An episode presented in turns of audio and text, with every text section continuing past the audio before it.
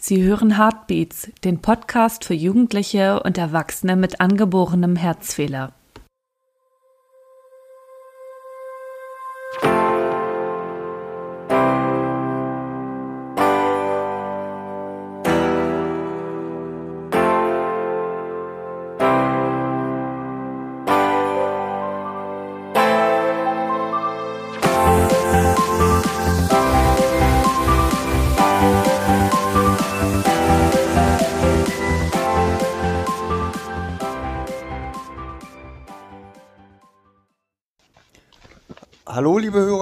Herzlich willkommen zu Heartbeats Nummer 11. Wir haben heute den 10. September 2020 und ähm, ihr hört wie gesagt Heartbeats, den Podcast für Jugendliche und Erwachsene mit angeborenem Herzfehler. Wie immer an meiner Seite ähm, Tobias. Hallo Tobias. Hallo. Und der Robert. Hallo Robert. Hallo. Und wie ihr das von uns kennt, haben wir uns auch heute äh, einen Gast eingeladen. Heute ist die Anke bei uns. Hallo Anke. Hallo. Anke hat nicht nur einen Herzfehler, sondern sie ist auch Autorin und hat ein Buch über ihren Herzfehler geschrieben und das Leben mit ihrem Herzfehler. Dazu kommen wir dann später. Ähm, wir haben noch eine nach oder wir haben noch etwas nachzureichen aus der ähm, aus dem Podcast mit ähm, Jens Bahlmann ähm, zum Thema ähm, Covid-19 und der Umgang als ähm, Risikopatient bzw. als ähm, JEMA oder EMA mit Covid-19. Wir haben euch dazu ein Interview mit dem Dr. Radke von der äh, Uni Münster verlinkt, was äh, JEMA e.V. geführt hat. Das findet ihr dann ähm, wie immer in den Show Notes. Ja, aber jetzt äh, zu unserem Gast. Hallo, ähm, Anke, fang doch mal an und erzähl mal, wo du herkommst und wie alt du bist und was du für einen Herzfehler hast. Ja, also mein Name ist Anke, ich bin 26 und komme aus Baunatal, das ist in der Nähe von Kassel, also in Nordhessen und ich habe eine Pulmonalarthrosie mit VSD. Ähm, wie oder wie würdest du denn den, diesen Herzfehler jemanden erklären, äh, der sich mit Herzfehlern gar nicht auskennt? Ähm, ich kam also auf die Welt und äh, ohne Pulmonalarterie, das heißt, ich hatte ähm, zwar einige Gefäße, die wesentlich kleiner sind, aber äh, halt die ähm, Pulmonalarterie so nicht ersetzen. Und ich hatte ähm, ein sehr großes Loch im Herzen. Ähm, genau. Also das ist erstmal so ganz vereinfacht gesagt, ähm, das, was nicht so stimmt, was nicht normal ist im Gegensatz zu gesunden Herzen. Mhm. Ähm, wie gut fühlst du dich denn über deinen Herzfehler bzw. über die ähm, ganzen Konsequenzen äh, von deinen Ärzten ähm, aufgeklärt oder bzw. informiert? Ähm, mittlerweile sehr gut. Früher eher ähm, mittelmäßig, muss ich gestehen. Ähm, erst die letzten Jahre ähm, mit meiner Volljährigkeit habe ich einen neuen Kardiologin bekommen, eben die äh, spezialisiert ist auf uns EMAs, ähm, weil ich ja natürlich vorher in der Kinderkardiologie war und äh, da funktioniert das sehr, sehr gut. Ich ähm, fühle mich da äh, sehr, sehr gut aufgeklärt. Ähm, wir reden sehr offen über alles. Ich kann ähm, alles fragen. Ja, wenn da offene Fragen sind, ähm, dann ähm, kann ich die immer stellen und die werden mir auch beantwortet. Ähm, nicht nur zum Herzfehler direkt, sondern auch zu möglichen Maßnahmen und Konsequenzen. Okay, wo bist du denn ähm, in Behandlung oder wo, wo ähm, zu welcher Ärztin oder zu welcher Kardiologin gehst du denn?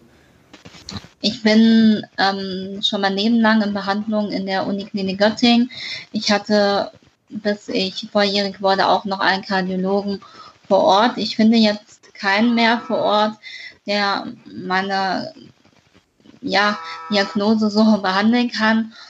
Ähm, ich bin jetzt bei äh, Professor Dr. Claudia Dellax in Göttingen. Ähm, ja, auch schon acht Jahre mittlerweile. Und deine äh, Erfahrungen mit äh, Professor Dellers sind da recht gut, sagst du? Ja, also ich bin sehr, sehr zufrieden. Ich ähm, könnte mir, glaube ich, keine bessere Ärztin äh, wünschen, ähm, als sie das ist. Und das harmoniert sowohl ähm, auf der menschlichen Ebene als auch eben auf dieser fachlichen Ebene. Und ich bin da einfach, ja, wunschlos glücklich. Das klingt gut. Ähm, was für Operationen oder Maßnahmen sind denn ähm, bei dir bisher erfolgt? Also ich vermute mal, ähm, du bist operiert worden oder da ist, da ist ein bisschen was gemacht worden. Erzähl doch mal. Ähm, ja, meine erste Operation erfolgte in 1997. Da habe ich einen Aortenschand bekommen und diese einzelnen Gefäße wurden zu einer Art Ersatzpulmonalarterie gebündelt. Das ähm, hielt nicht so lange an. Mir ging es danach schlechter, sodass ich in 98 erneut operiert werden musste. Da habe ich dann ein klappentragenden Konduit bekommen und eine biologische Klappe, also ein Klappenersatz. Ähm, und die letzte OP war in 2008, weil ich eine ähm, ja schon sehr hohe äh, Herzinsuffizienz entwickelt hatte. Und da hat man eben den Konduit durch ein Homograph ausgetauscht. Ja, das waren äh, alle drei OPs bis jetzt und ich habe ähm, aufgehört zu zählen, aber es sind weit mehr als zehn Herzkatheter, die ich bisher hatte und da versucht man ähm, immer wieder Gefäße ähm, zu weiten mit Hilfe einer ja, Ballondilatation oder mit Einsätzen äh, von Balloon Expandable Stents. Okay, das ähm, klingt nach den Maßnahmen, die der eine oder andere von uns auch schon kennt.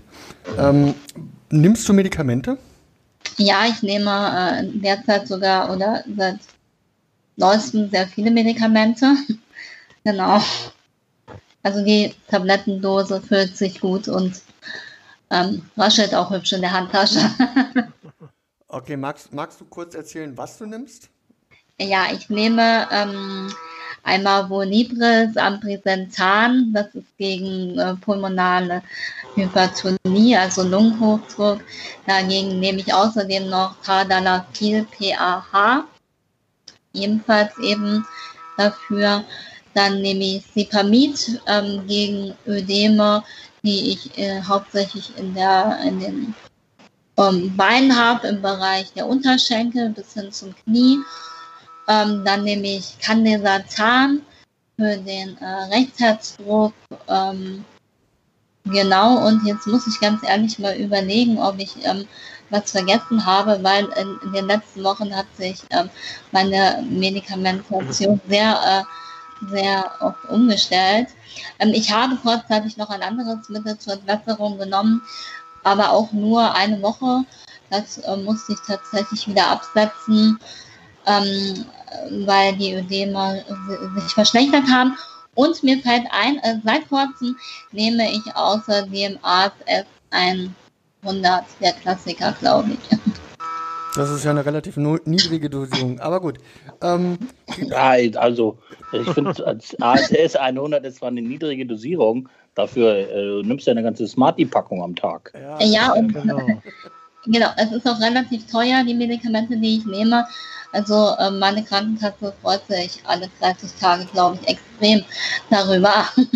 Also die, die Medikamente gegen die Hypertonie, die sind, ähm, kenne ich, die sind alle auch relativ, relativ hochpreisig. Ja. Ähm, genau. Da, das, ähm, da äh, schlottert man schon ganz schön mit den Knien, wenn man die, die Abrechnung liest. Ja, das ist richtig. Genau.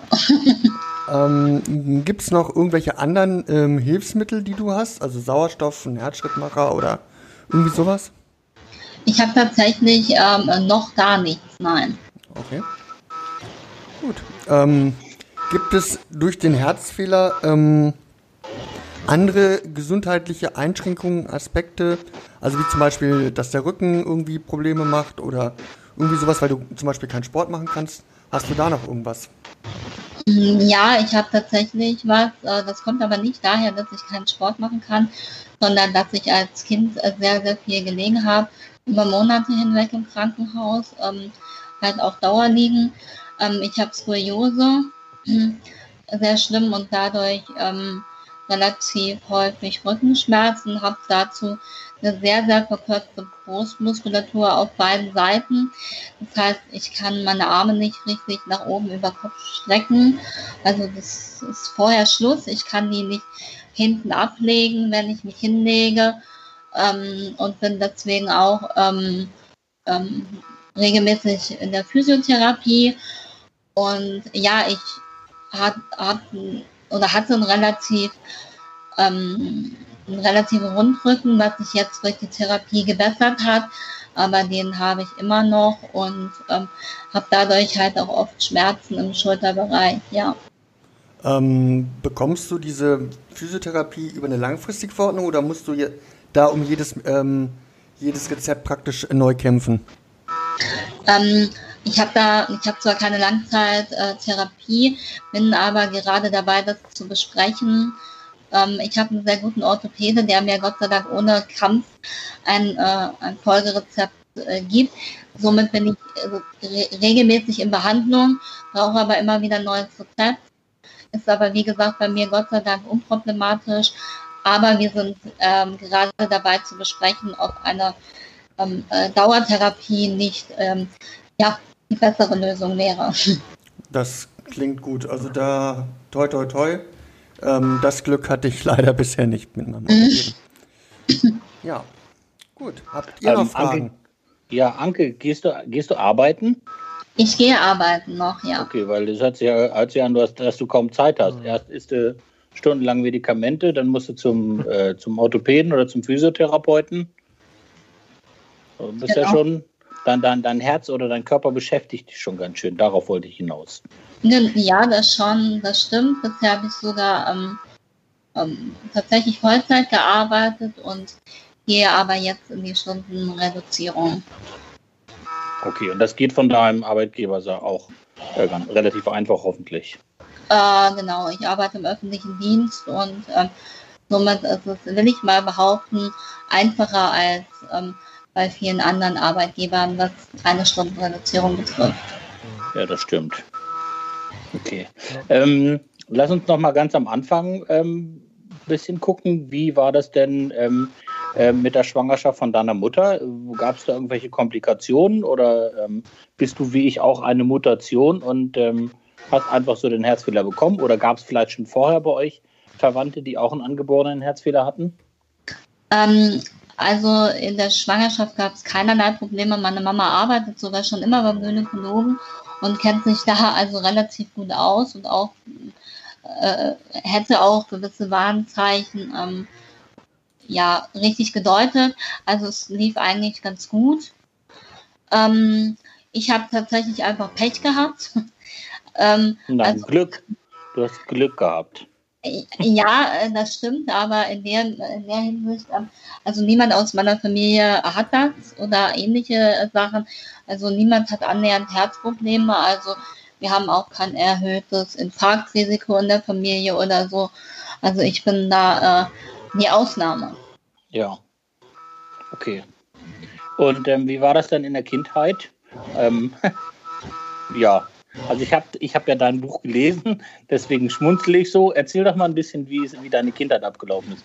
Warst du wohl behütet? Haben deine Eltern ähm, sehr stark auf dich aufgepasst oder durftest du wie die anderen Kinder auch alles machen? Ähm, warst du irgendwie eingeschränkt, kurzatmig, konntest irgendwelche Sachen nicht mitmachen? Ähm, ja, also ich hatte das Glück und habe das immer noch, dass meine Eltern mich relativ normal behandeln, wozu oder wofür ich auch heute noch sehr dankbar bin. Ähm, ich kam natürlich sehr spät in den Kindergarten. Ich bin nur ein Jahr in den Kindergarten gegangen.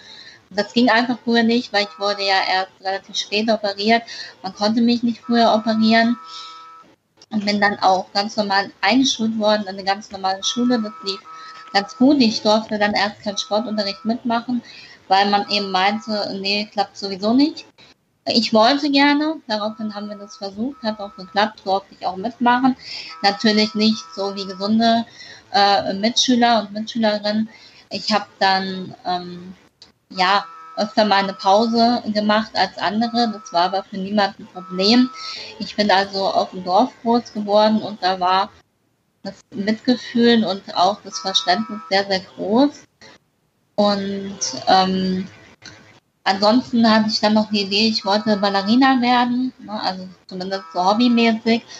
Und meine Eltern haben mir den Traum tatsächlich erfüllt und ich durfte dann auch in eine Ballettschule. Ich habe dann sogar ähm, beim Karneval auch getanzt, viele Jahre und das lief eigentlich ganz optimal, will ich mal behaupten. Also ich habe mich nie so anders gefühlt. Okay. Ähm, und wie war das in der Schule? Konntest du da ähm, jetzt nicht im Sport mithalten, sondern von, von den schulischen Leistungen her? Ich habe leider nicht mehr im Kopf, ob du ähm, Abitur äh, gemacht hast und ob du studiert hast, was du für eine Ausbildung hast. Ähm, ja, das war kein Problem. Ich habe Abitur gemacht und habe mich dagegen Studium entschieden und habe dann äh, oder bin dann gleich in die Ausbildung zur Verwaltungsfachangestellten gegangen, die ich dann auch aufgrund des Abiturs ähm, verkürzt habe und dann nur ein Jahr und zehn Monate die Ausbildung gemacht habe sogar. Das ging ja flott. Ja, genau. Okay. okay, das heißt, du warst in der Schule auch eine gute Schülerin. Äh, ja. Okay, ja, wir haben das ja also relativ oft. Naja, aber eigentlich, äh, ja, nicht das. Ja, wir haben das relativ oft, dass ähm, Menschen mit einem angeborenen Herzfehler, die körperlich nicht ganz so aktiv sind, ähm, sehr belesen sind und ähm, immer eigentlich ähm, ganz gut in der Schule sind oder Schule waren. Ja, also ich kann mich nicht beklagen. Also bin nicht durchs Abi gefallen, das ist, glaube ich, schon mal gut. ja. Ähm, wie ist das denn jetzt ähm, bei deiner Arbeit im Moment mit, mit Corona? Darfst du vom Homeoffice arbeiten oder hast du ein Einzelbüro? Wird da auf dich Rücksicht genommen? Ähm, also es ist so, dass ich ähm, von der Bürgermeisterin seit äh, Mitte März freigestellt wurde, wofür ich auch ähm, sehr dankbar bin weil das einfach Angst genommen hat, weil wir haben ein sehr äh, großes Haus.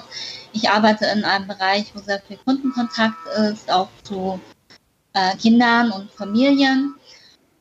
Ähm, und ähm, dann war ich, ähm, hätte ich wieder einsteigen können im, im Juli im Einzelbüro.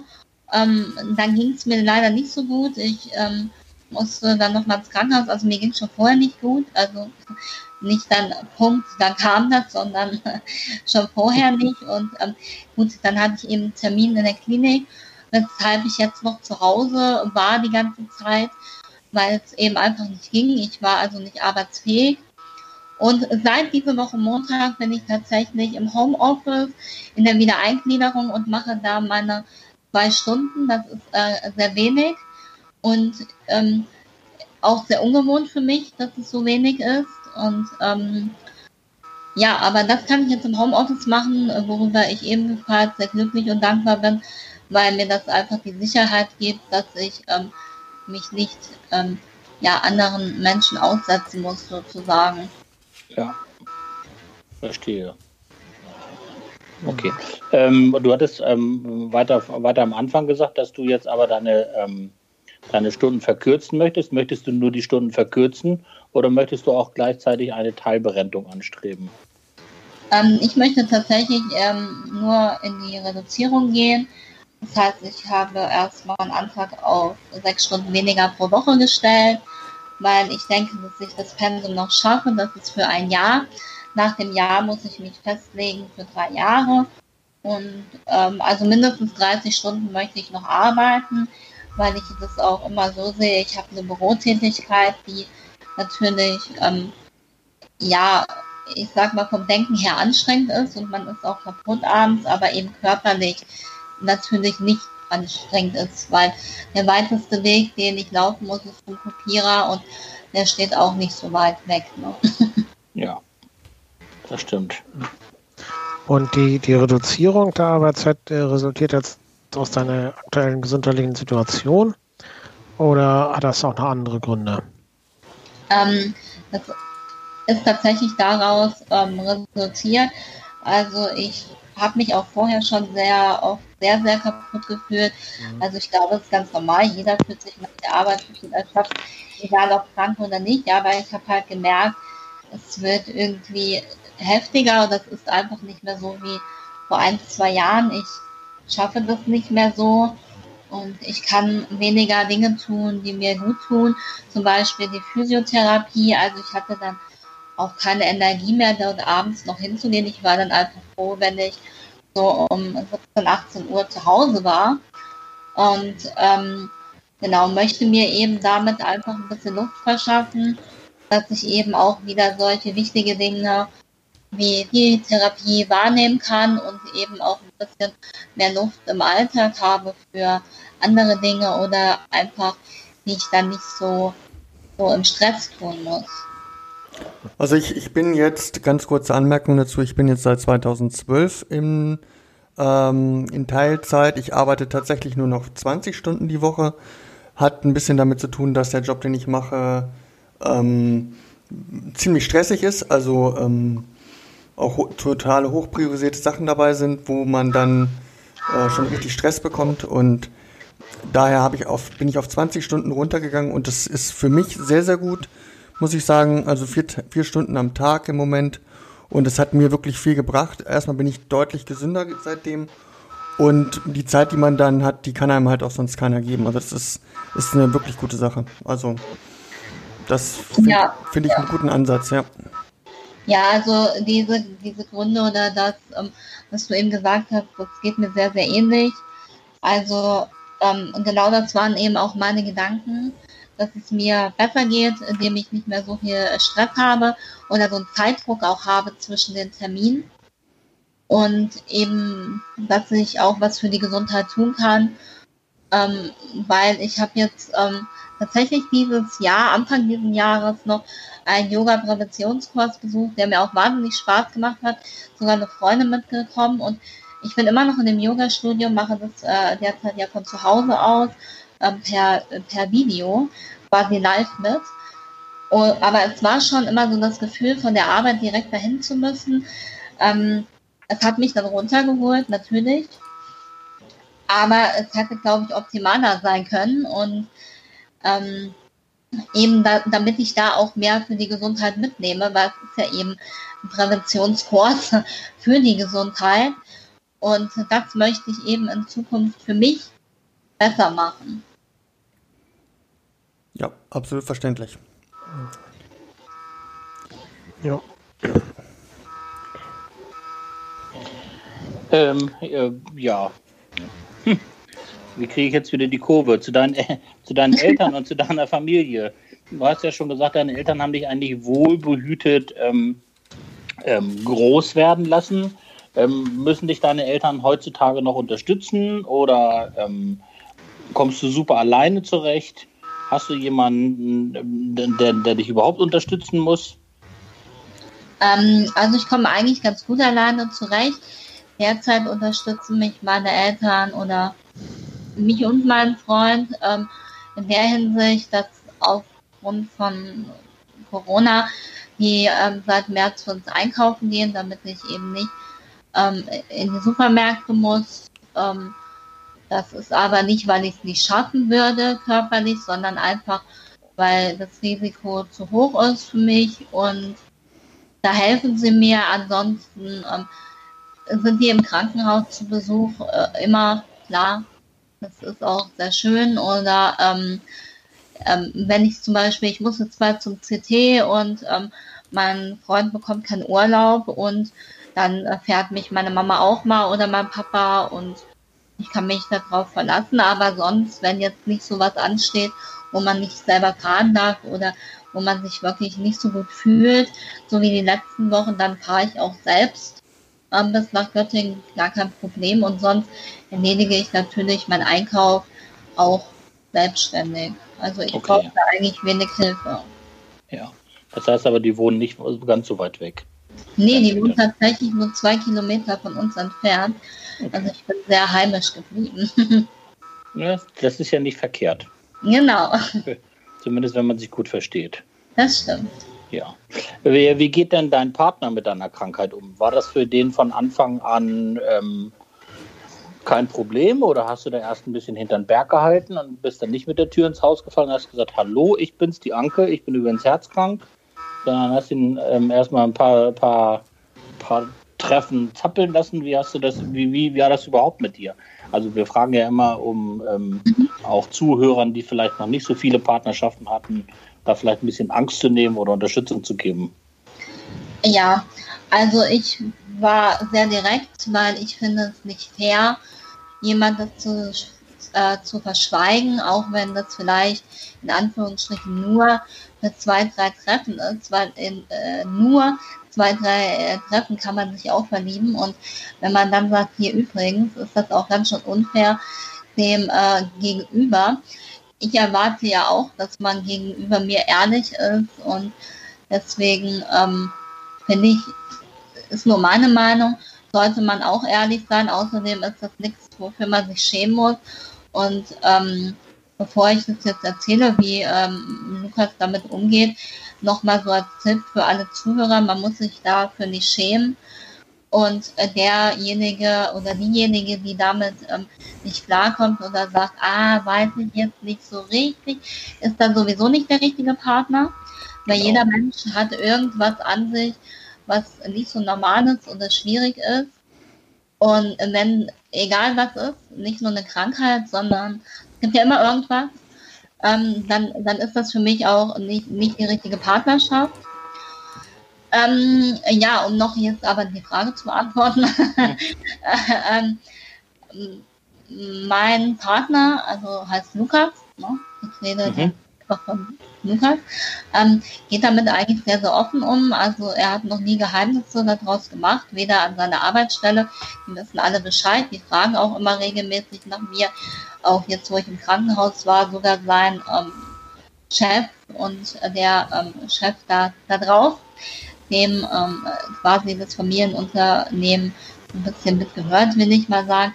Darüber freue ich mich immer sehr, sehr äh, doll. Die haben Verständnis dafür, wenn er ähm, immer ins Krankenhaus mit mir muss oder sonstiges. Ähm, er ist auch äh, in unserem Freundeskreis von Anfang an damit offen umgegangen gegenüber seiner Familie. Also wir machen daraus kein Geheimnis. Und wir gehen auch hier im Alltag, eigentlich leben wir wie ein ganz normales Paar. Bloß, dass ich ab und zu in die Apotheke muss, zum Arzt muss oder ins Krankenhaus. Aber sonst läuft eigentlich alles ganz normal ab. Ja. Okay. Hast du denn auch schon Partnerschaften gehabt, wo das ähm, nicht so war? Also hast du da schon schlechte Erfahrungen gemacht? Äh, ich habe tatsächlich auch noch nicht so ähm, Kinderpartnerschaften gehabt. Also ich war sehr spät für die heutige Generation, will ich mal behaupten. Aber ich finde, 16 Jahre ist immer noch jung genug. ähm, ähm, ich hatte tatsächlich ähm, zwei ähm, äh, Beziehungen äh, vor dieser Beziehung und ähm, das lief auch immer gut. Also ich habe da jetzt nie das Gefühl gehabt, dass das im Weg steht oder ähm, dass das uns schadet. Da äh, muss ich aber dazu sagen, da gab es natürlich auch, oder das waren Zeiten, in denen es mir gesundheitlich auch relativ gut ging, ohne große Zwischenfälle. In meiner ersten Beziehung hatte ich meinen Herzkatheter, da war mein ähm, damaliger Freund auch im Krankenhaus sogar, waren ja noch relativ jung, also 16, 17 irgendwie so. Und das äh, lief immer super, muss ich sagen, ja. Aber Vielleicht eben, weil ich damit offen umgehe. Ja. Ja, das ist ähm, sicherlich ähm, ein guter Weg. Ja, ähm, wie sieht es denn aus mit Kindern? Darf ich das fragen?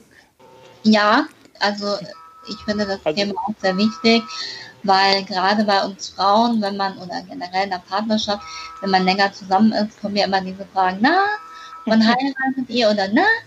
Wann kriegt ihr Kinder? Ich glaube, ja. einige, die jetzt zuhören, denken sich so, hm, kenne ich.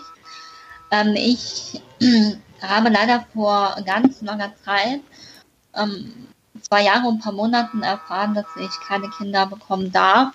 Ich kann zwar rein theoretisch, aber ich würde das wahrscheinlich nicht übernehmen aufgrund des Lungenhochdrucks. Und ähm, deswegen sind zumindest leibliche Kinder für uns leider ähm, nicht möglich. Auch damit gehen wir sehr offen um, um eben so Fragen wie, hm, wann bekommt ihr denn endlich Kinder äh, zu vermeiden? Weil das natürlich auch eine sehr schmerzhafte Erfahrung war und es immer noch Tage gibt, wo das ähm, auch relativ schmerzhaft ist. Und ich möchte nicht immer, immer wieder damit ähm, konfrontiert werden mit dieser Frage, wann wir denn endlich eine richtige Familie werden, sozusagen. Und ähm, ja, also äh, leider äh, geht ähm, leibliche Kinder nicht, aber wir haben eine Katze, das ist auch in Ordnung, die macht auch Arbeit, ne? Ja. Ihr seid ja auch die Bediensteten dann von der Katze. Äh, ja, und ja. Ähm, genau, und die wollen tatsächlich auch beschäftigt werden und die wollen auch mit ins Bett, ne? Und das ist schon manchmal so um sieben, also die weckt mich auch mitten in der Nacht manchmal, also manchmal denke ich mir so, boah, das ist manchmal anstrengender wie so ein Kind. Also äh, ich habe tatsächlich eine, eine Patentochter. Ähm, das ist äh, natürlich für mich sehr, sehr schön, eben aus dem Grund, weil ich keine Kinder bekommen kann. Die ist jetzt knapp über ein Jahr und ähm, manchmal frage ich mich, wer ist jetzt anstrengender, die Katze oder mein Patenkind? Warten wir doch ein paar Jahre, dann ist die Antwort ja. ganz klar. Ja. Aber eine Katze, Katze wird auch nicht jünger, Tobias, und ähm, da ja, kommt auch einiges auf einen zu irgendwann. Ja, das stimmt, aber naja, ist auch egal. Ich, ich, ich habe das, hab das beides durch, also von daher. Ja. ähm, wie sieht es denn aus mit einem Pflegekind oder mit einem Adoptivkind? Wäre das eine Option für euch? Ähm, das wäre von uns auf jeden Fall eine Option. Ähm, auf jeden also klar, wollen wir auch versuchen.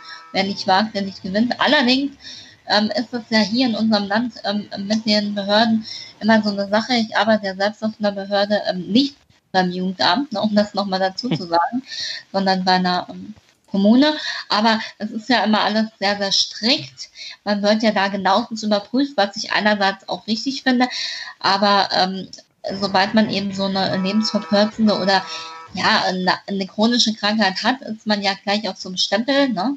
Ah, die schafft das sowieso nicht. Andererseits ähm, denke ich dann immer. Darf, darf, ich dich da unterbrechen? Ja. Sind das deine persönlichen Erfahrungen oder weißt du das aus Erzählungen? Ähm, ich weiß das tatsächlich von, vom Austausch mit vielen, die das schon versucht haben. Okay. Ähm, ich habe mich da tatsächlich auch schon selber beim Jugendamt erkundigt, aber wenn wir Glück haben, ähm, ähm, wird das trotzdem gehen, was ich hoffe. Ja, aber es kommt auch immer einfach ein bisschen drauf an, zu welchem Amtsarzt man muss, glaube ich. Das ist ja nicht nur dort so, sondern eben auch für gewisse andere Beurteilungen, wie der Schwerbehindertenausweis. Beim einen ist man dann kerngesund, beim anderen ist man todeskrank. Also ich glaube, das ist einfach, äh, man braucht da ein bisschen Glück. Aber wir wollen das auf jeden Fall versuchen und ähm, ja, wir gehen dann, glaube ich, ganz neutral an die Sache ran und wenn das nicht klappt, dann ist man, glaube ich, traurig und dann muss man das akzeptieren und wenn es klappt, dann kann man sich freuen. Okay, ja, ich habe ich habe deswegen nachgefragt, weil es bei uns in der Region, in der ich lebe, ähm, relativ ähm, einfach gehandhabt, mhm. gehandhabt, gehandhabt wird. Ähm, da sagt das Jugendamt, solange sie nicht alkoholkrank sind, äh, sind sie tausendmal besser geeignet für das Kind als die leiblichen Eltern. Ähm, egal, ob sie Diabetes haben, herzkrank sind, im Rollstuhl sitzen, was auch immer. Hauptsache, sie können dem Kind ein ordentliches Zuhause geben. Das mag aber pro, pro Stadt und pro ähm, Kommune und pro Jugendamt unterschiedlich sein. Da gebe genau. ich vollkommen recht.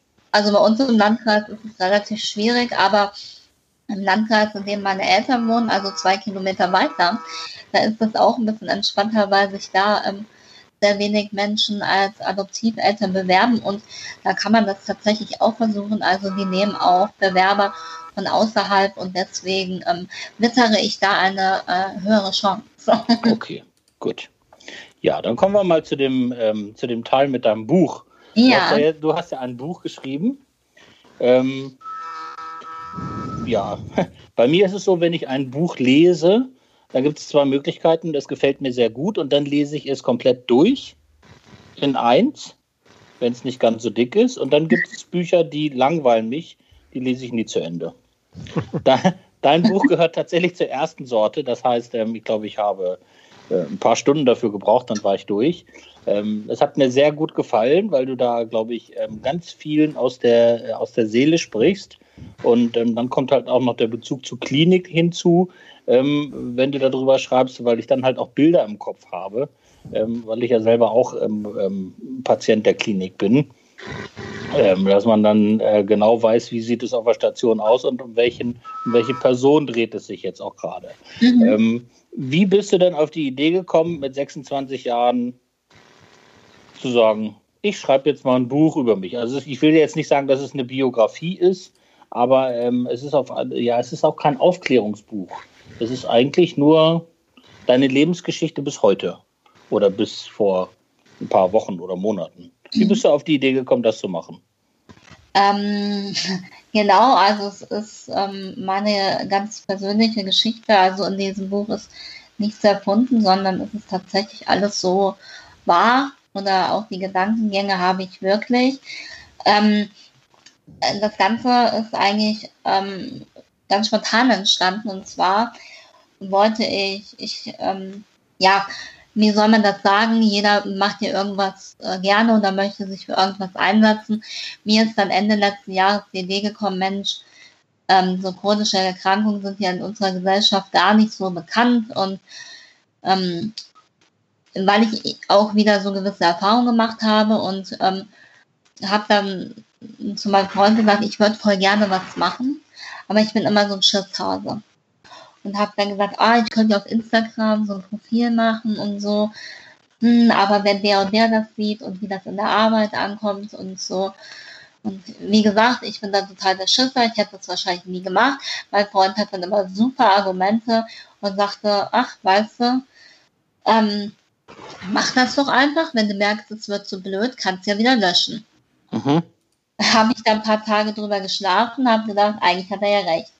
Habe ich das Ganze gemacht. Ähm, auf einmal wuchs das, ähm, das Profil so enorm an. Also jemand, keine Ahnung, mit einer Million Abonnenten würde jetzt äh, lachen, ich nicht, weil gerade solche ähm, Accounts ja jetzt nicht die breite Masse ansprechen. Also ich, die äh, Followerzahl wuchs und wuchs und wuchs und ich bekam immer mehr Nachrichten, so dass ich sogar eine E-Mail-Adresse einrichten musste, damit ich auch ja niemand übersehen konnte. Und dann, äh, es kamen so viele Fragen über mein Leben, über Erfahrungen und ähm, ja, und dann bin ich auf die Idee gekommen, ach, ich möchte das alles einfach mal erzählen.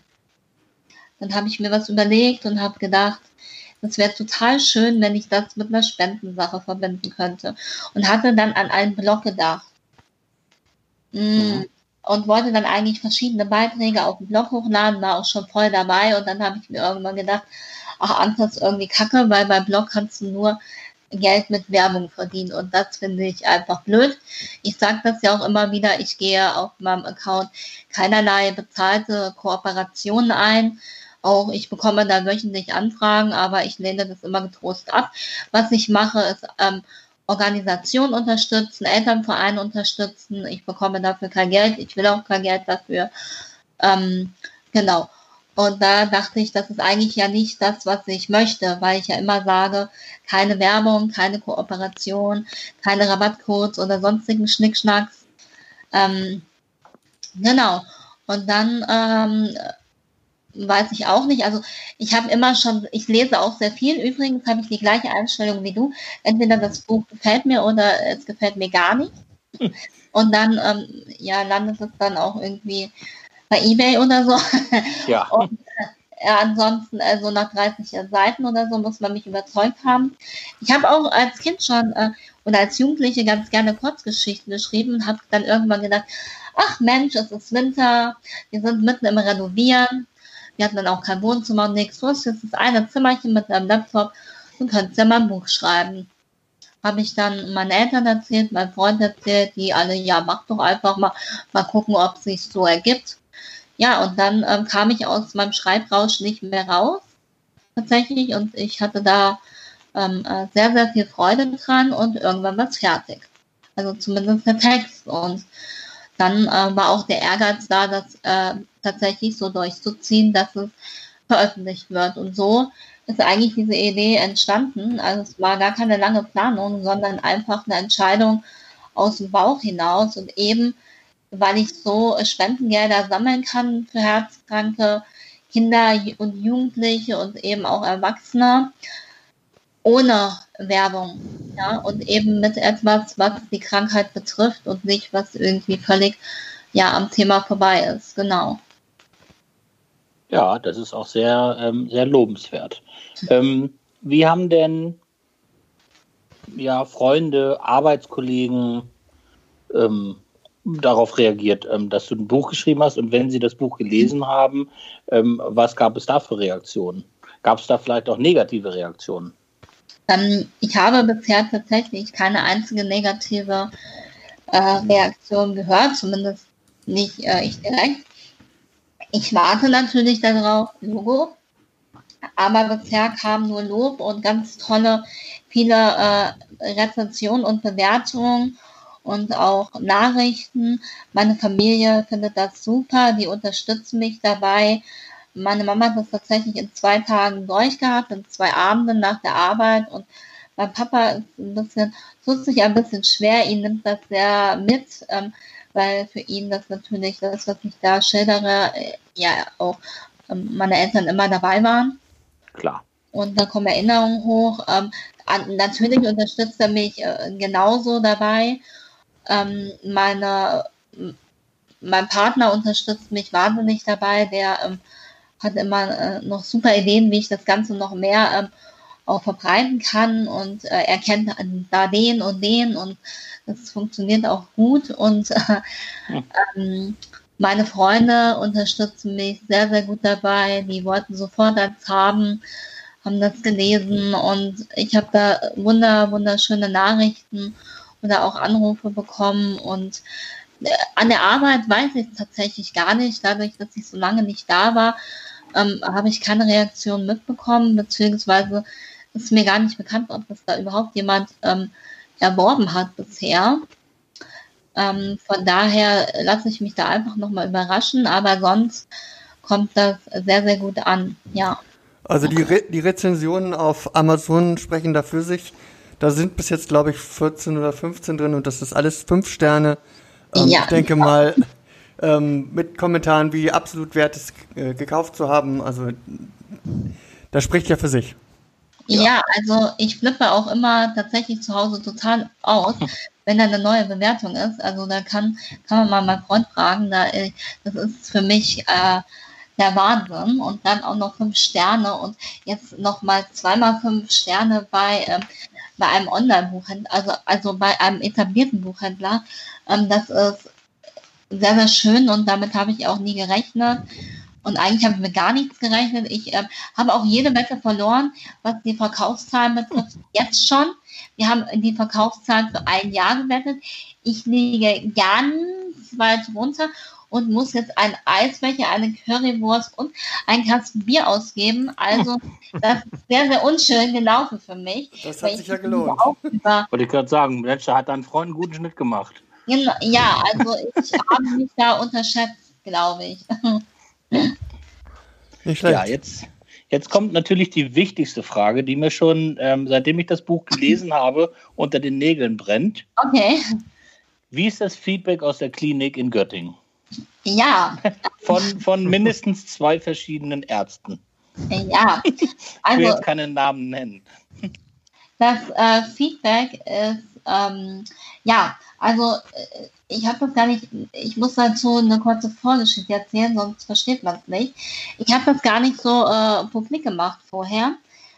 Einfach aus, weil ich so gedacht habe, uh, mal sehen, wie die das so finden. Und ähm, er lag ja dann auf der Intensivstation und dann ging ein Newsletter rum. Ähm, Grün oh Gott.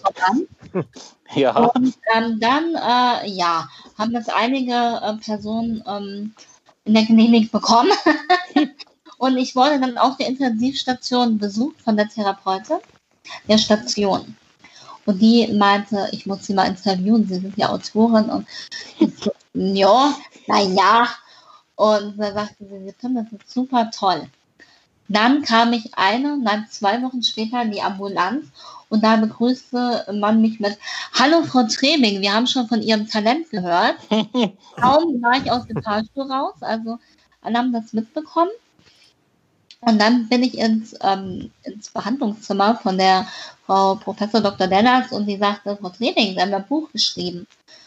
Ja, und dann habe ich versprochen, dass ich ähm, welche mitbringe und musste eine Woche später nochmal hin und habe dann tatsächlich ähm, welche äh, signierte Ausgaben mitgebracht. Und Frau Dellers sagte mir, ähm, sie konnte nicht mehr abwarten und hat schon die Leseprobe auf Amazon gelesen und hätte am liebsten weitergelesen.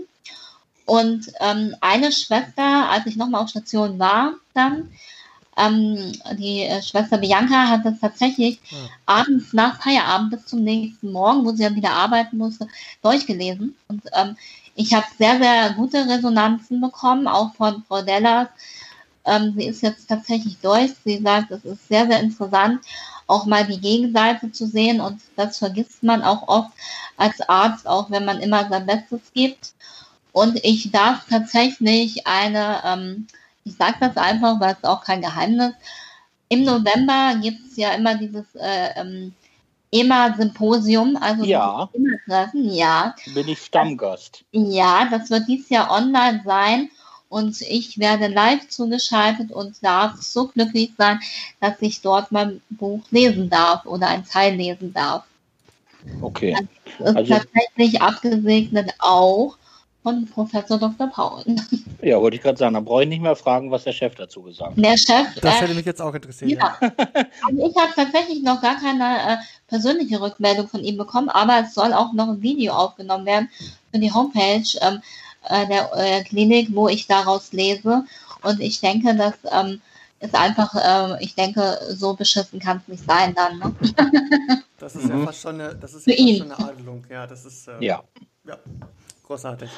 Ja, sehr das schön. freut uns natürlich sehr, weil natürlich ähm, dadurch auch das Thema ähm, Erwachsener mit angeborenem Herzfehler ähm, ordentlich in die Öffentlichkeit kommt.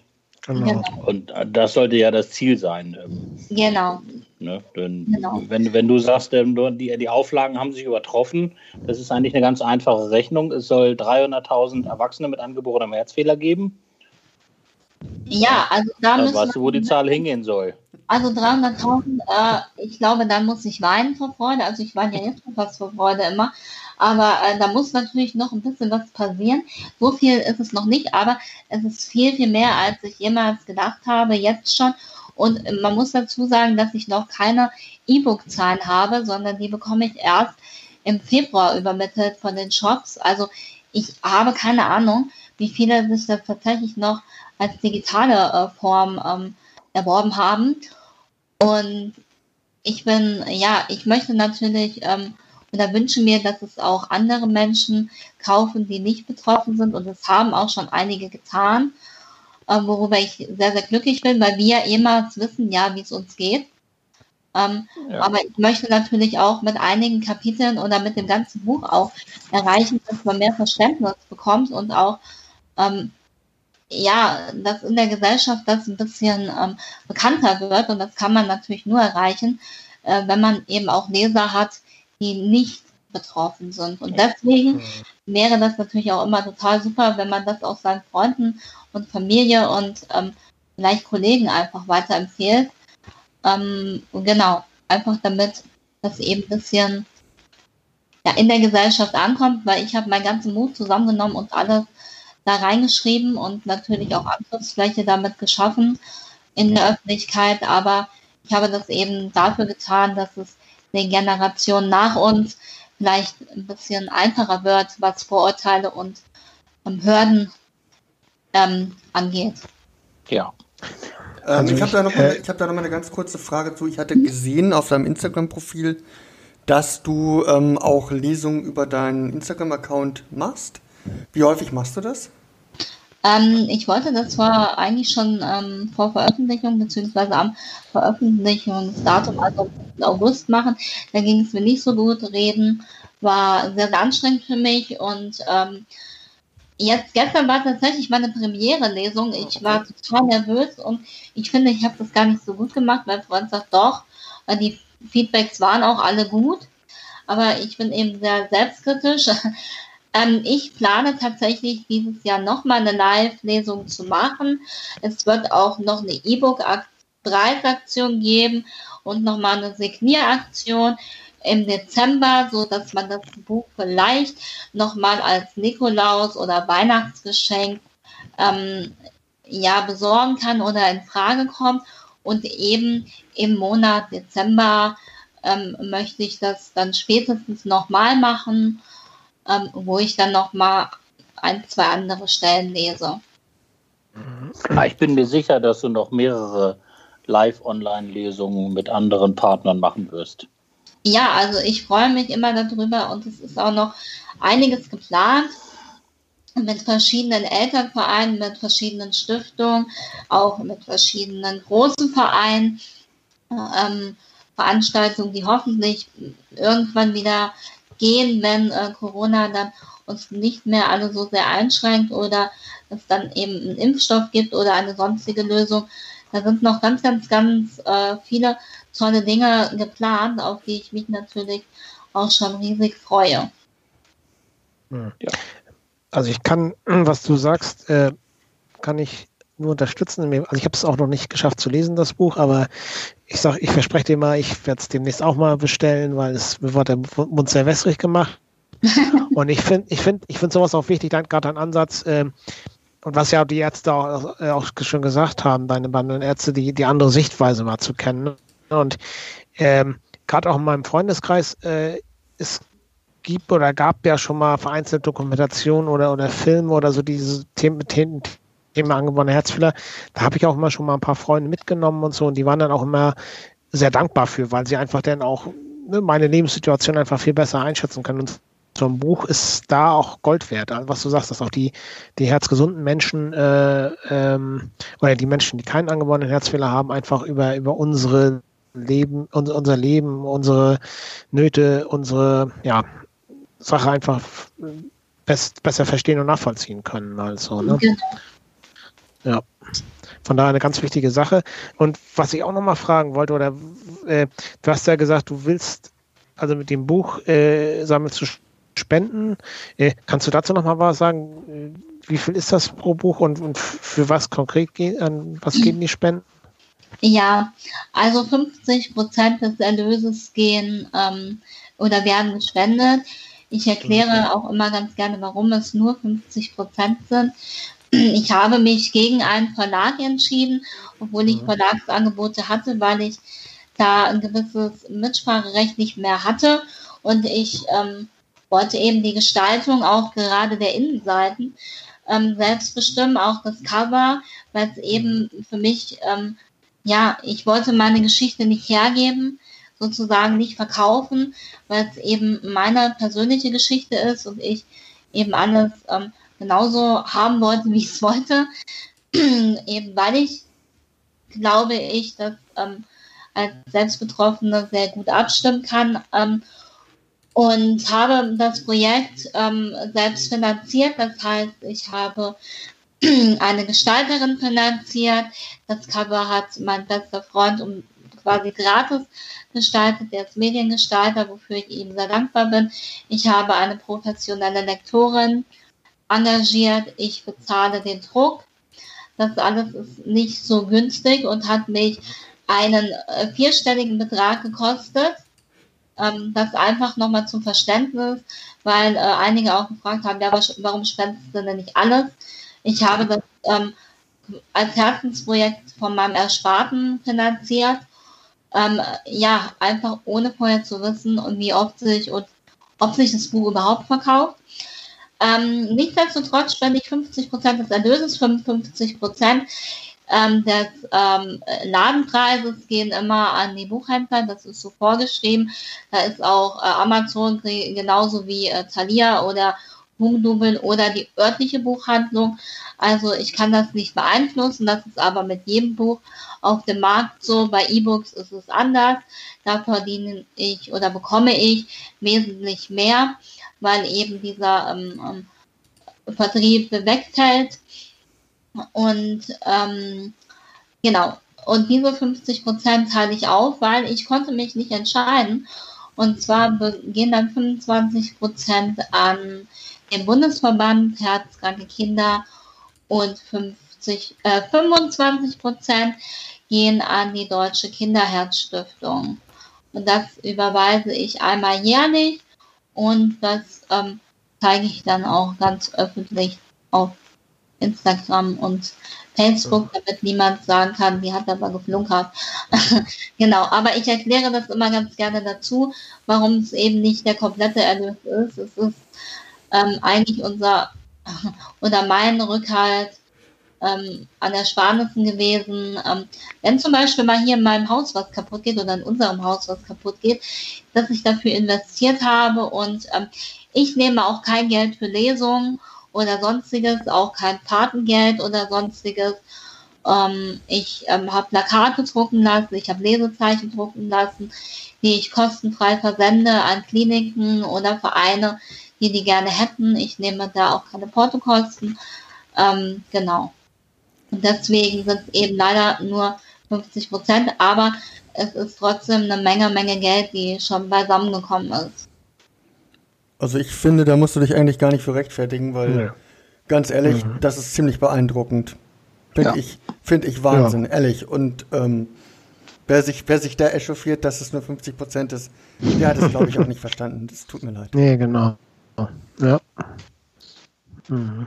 Ja, es gibt es ja immer, aber eben, ich hatte ein paar Nachrichten, ähm, wo ich es noch nicht erklärt hatte und ähm, deswegen ähm, sage ich es immer ganz gerne dazu, damit man es eben auch versteht. Und seitdem ist das auch ähm, nicht mehr aufgetreten und ähm, ich denke auch, man kann das ganz gut nachvollziehen, wenn man da quasi seine privaten Ersparnisse opfert, dass man dann ähm, versucht natürlich das ein oder andere äh, wieder zu, zu finanzieren, dann eben oder eine Autofahrt zu finanzieren. Ne? Ja, genau. Absolut verständlich. Also mhm. Hut ab von mir, dass du das so handhabst. Ja. Ganz toll. Von mir also, auch. Im, und, und selbst wenn, wenn es, wenn du mehr behalten würdest, fände ich, wäre das auch dein gutes Recht, weil du hast auch die Arbeit damit gehabt. Aber so, ich mhm. finde das schon, ich finde das echt toll und das ist ein unterstützenswertes Projekt. Und ich kann nur äh, unsere Hörer auffordern, das Buch zu kaufen. Ähm, die Informationen dazu, also der, der Link äh, zu diesem großen Online-Buchhändler, der hier schon erwähnt wurde, der ähm, ist mit in den Show Notes und äh, zu Ankes Profil, Instagram-Profil auch und dort sind auch nochmal Informationen, wo ihr das Buch bekommen könnt. Also kauft, lest es und unterstützt diese Sache. Finde ich, finde ich wirklich super toll. Ja, vielen Dank. Ähm, was ich noch sagen möchte für die Menschen, die nicht so gerne online kaufen, das Buch kann man in jeder Buchhandlung bestellen, egal wie groß, egal wie klein. Ähm, jede Buchhandlung in Deutschland, Österreich und der Schweiz hat darauf Zugriff und kann das also auch bestellen. Also kann man sich sogar selber aussuchen, ob man online kaufen möchte oder eben bei Buchhändler um die Ecke. Da gibt es eben jede Möglichkeit. Okay, das ist eine gute Anregung. Ich werde dann noch mal die ISBN-Nummer mhm. äh, mit in die Show Notes packen, damit auch die vorhanden ist für die Menschen, die das gerne vor Ort äh, bei ihrem lokalen Buchdealer bestellen wollen. Dann machen wir das so. Super. Hinweis. Ja, Jungs, habt ihr noch was? Möchtet ihr noch was fragen? Nee, ich bin wunschlos glücklich. Gut. Möchtest, möchtest du, Anke, möchtest du noch was, noch was Abschließendes sagen? Ähm, ja, jetzt kommt jetzt kommt's wieder, ne, dieser ab, abschließende Satz. Da fühle ich mich immer so ein bisschen wie bei, weiß ich nicht, ob ihr das komplett Dance, wenn man dann 30 Sekunden Zeit hat, warum man für jemand anrufen sollte. Äh, das ist so, das ist immer dieser Moment für mich. Also ich möchte eigentlich, ähm, in erster Linie möchte ich mich natürlich bedanken, dass ich heute im Podcast ähm, zu Gast sein durfte. Das ist eine ganz neue Erfahrung für mich. Interview ja, aber Podcast tatsächlich noch, noch nicht.